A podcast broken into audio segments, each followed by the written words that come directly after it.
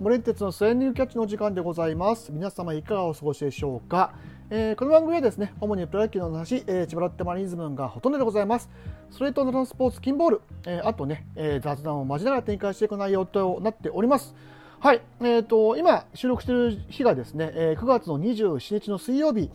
えー、時刻は7時15分ですね。はい。えー、今、えー、今しがた美馬がですね、えー、順調に打たれまして えー、4対0で今、えー、負けてる、え、状況でございます。まあ、このままいくと、えー、7連敗ということになりますけども、まあ、あのー、辛いですね。弱いですね。はい。まあ、しょうがないんですけど。ね。はい。まあ、あのー、今日に関してはちょっとまたお便りもね、何個かいただきましたけども、はい。えー、ちょっとね、えー、これを読みながら、ですね、えー、またお話をしていきたいなと思います。えー、また、あの、ね、のっさんからいただきました。ありがとうございます。はい。えー、大変ですと。ところで、朗希から先発が横山君になりましたと。怖くて薄めでしか見れないです。でも頑張ってほしい横山君頑張れというのと、えー、連投すみませんと。吉井さんの采配は信じているので、不平不満はなかったのですが、えー、今回横山君を信じて期待をして先発してくれたのは嬉しいのですが、えー、この前からの今日なので、横山君がイプスとかにならないのが心配ですと。あまりに大事なゲームだったので、先発経験者の方が良かったのかなという、えー、についただきました。あのありがとうございます。それと、え、おいしさん。あ、いつもありがとうございます。お久しぶりです。あ、いえいえ、大丈夫ですよ。え、ライブは気づくと終わってるか、ほぼ終わりみたいな時間で聞いてあります。すいません。ありがとうございます。はい。えー、とこやま、ところで横山くん、えー、いきなりの初先発驚きました。えー、なぜ先発経験者がいのに横山くんだったんでしょうか。えー、しかも 1, ゲーム差のホークス戦という大事なゲームでの登板。えー、気の毒な気がして仕方がありませんでした。横山投手、推しの森さん、僕はどう思いましたかと。はい。えー、美味しい焼き鳥とともに、えー、いただきました。はい。まあ、あのー、ですね、これに関してはちょっと僕も、えー、まあ、言いたいことが、言いたいこと、言いたいことが、えー、あるので、まあ、あのー、大体やっぱり野津さんとか、大橋さんが、えー、まあ、言ったところに、まあ、打賞をかぶるところはあるんですけども、まあ、やっぱり、あのー、本当に相当、えー、吉井監督自体は、その横山陸斗というピッチャーに対して、えー、かなりの、えー、期待を寄せたんだと思います。えー、ただ、あのー、ここはちょっと考えてほしかったなと思うところは、やっぱり一番ね、あの優勝、まあ、目の前に胴上げされるか、されないかという大事な試合で、えー、彼が登板してきて、まあ、あの打たれてしまって、それで胴上げが決まってしまったっていう、かなりショッキングな出来事で、あの負けがついてしまったんですよね。で、あの彼が本当に、いわゆるメンタルが強い、えー、タイプのあの選手であれば、あのあの段階で抑えているはずなんですよ。でもそれができてなかったっていうことは、やっぱりちょっと、まだまだその、ね、抑えるためには完璧に抑えるためには、まあ、メンタル部分での成長が必要だというところでですね。でやっぱりそのその状況からの復帰登板にしてはやっぱりあんなにちょっとなあのね、えー、老期のね、まあ、その回避というのがあったにせよやっぱりちょっと僕の中でもきつかったなっていうふうには思います。まあ実際それもツイッターに書きました。だから、あの、吉井監督に対して、まあ基本的に僕は不平不満、まあさっきの猪さんの話じゃないですけど、ないですけど、ここに関しては、もうちょっと配慮してほしかったなと。だから1試合、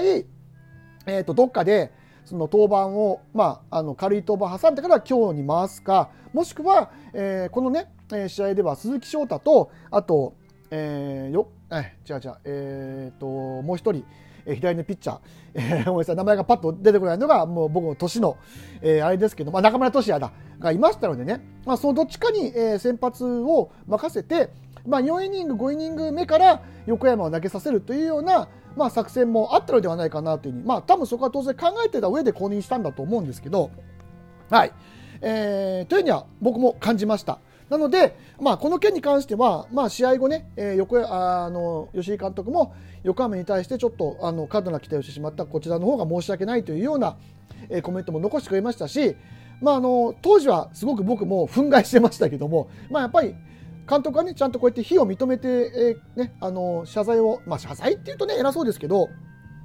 してくれたことで、まあ、あの留僕は留飲を下げたんで、まあ、よかったなと思います。はい、ただやっぱり問題はあのまあ、ピッチャー陣もそうだし、えー、なんですけどやっぱ野手陣ですよね。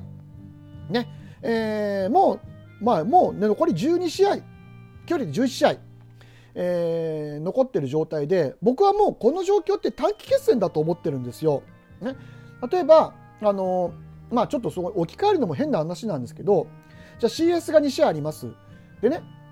えーとまあ、CS の生還度が5試合されてあります。日本シリーズが7試合あります。ってなると、足すと単純もう13試合。だからこれはもう僕は個人的には短期決戦だと思ってよくて、だから短期決戦になのに、調子の悪い選手を出し続ける意味があんまりないと僕は思ってるんです。でね、この横山が打たれた試合、えー、7対6で、あ、6対7で負けたわけなんですけど、この時に、え、ー、と、無安打だった、え、ー、と、バッターが3人、えー、いまして、安田と、えっ、と、中村翔吾と佐藤俊の3人でした。で、まあ、あの、トシ君に関しては、まあ、キャッチャーというポジション上、まあ、上場酌量の余地があるとして、やっぱりずっと1年間使われ続けてね、あのまあ、要は大事大事に使ってきたわけじゃないですか、選手をね。疲労をためないように、ためないように、特にピッチャーは連投させないように、で、野手は怪我をさせないようにっていうに使ってきたにもかかわらず、あの、正吾と安田に関しては、やっぱりこの成績っていうのは、やっぱり強度が足りないし、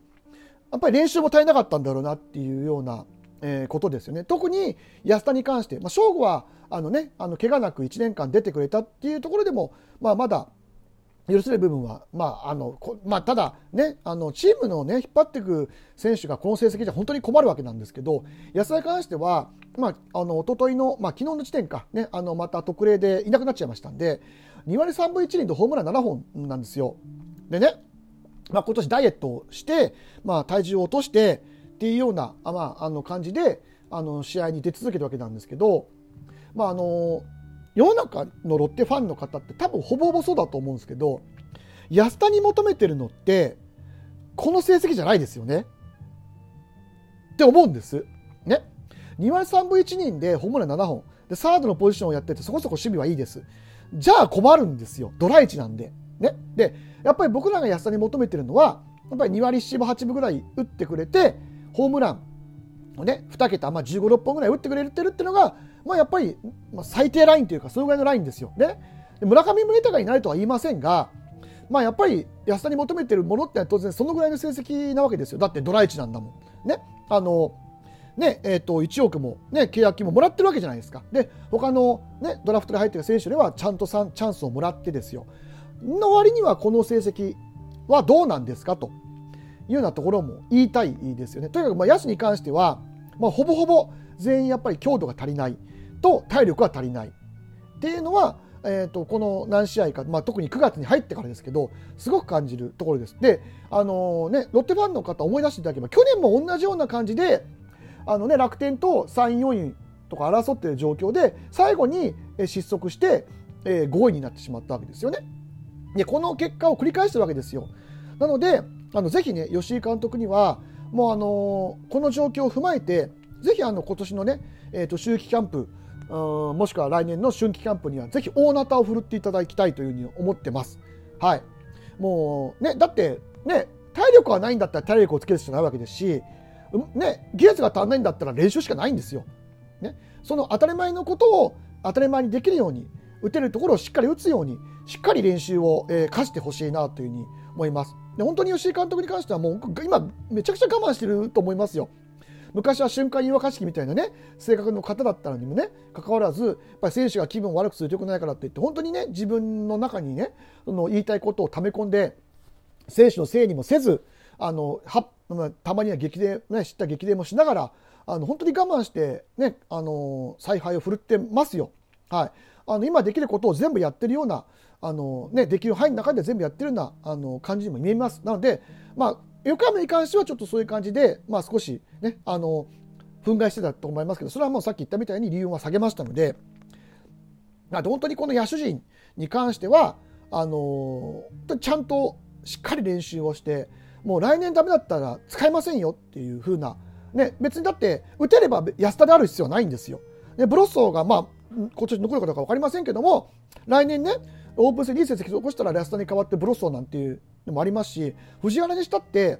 今のこの成績だったらあね、あのあの時ね4ワン、ね、ソフトバンク打線あのピッチャー相手に4安打してる、ね、あの和田幸四郎という選手がいるわけじゃないですか。別に打てるんだったら別に藤原になる必要はないんですよ。和田でいいんですよ。本当に、ね、だからそういう感じであのどんどんどんどんそうやっていい選手を使っていく。で残念ながらダメな選手は振り落とされていくっていうような、まあ、当たり前の競争原理みたいなものをねあのこれからちゃんと発揮させてほしいなというふうに思います。で、今、あの7連敗、まあ、思想ですけど、今日6連敗、7連敗。で、多分これから、えーと、2桁連敗すると思いますし、あの前にもね、ちらっとライブ配信等々で言ってますけど、僕は一番4位になる可能性が高いチームは今のロッテだと思ってるんで、まあ、変に3位になって、あのなんか中途半端なるか僕は4位になって来年のドラフトとかでいっぱい選手取ってほしいなっていうふうに最近はちょっと思いになってきましたあのすごい毒づいた方で大変申し訳ないんですけどもね。はい、まあ、なんであのそんな感じでなんとなく僕はこれからの、えー、10月にかけて生のルーク見ていこうというふうに思っております。はい。えー、というわけですいません。あのお便りもいただきましてありがとうございました。はい。あのまたぜひぜひおあのこんなね、えー、感じでよければまたあのお答えさせていただきますので、あのお便りお待ちしてます。はい。というわけで、えー、今日はちょっとといてもない話になっちゃいましたけど、横山のね、話と、あと野手頑張れよっていう話をさせていただきました。お聞きいただきましてありがとうございました。森エンテスでした。